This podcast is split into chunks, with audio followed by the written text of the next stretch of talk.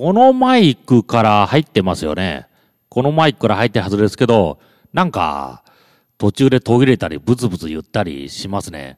パソコン録音ってなんか不安なのかな。一番手軽な感じがするというか、まあパソコンでできればいいと思うんだけど、まあどうしてパソコンのこういうハードウェアって接続とか設定が難しいんだろうと思うんですよね。なんか iPhone とかだと、ここら辺うまくいくんですよね。全然ノイズも入らないし、不具合も起こらない。でも PC ベースだと起こりやすいんですよね。まあなんか愚痴になっちゃいますけどね。まあ愚痴というか本当に事実ですからね。なんかパソコンにハードウェアつける。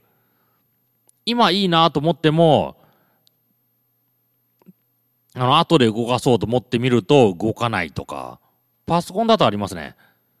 iPhone とかですと、久々に動かそうというとき、そんな問題はないですけどね。でも、パソコンだとある。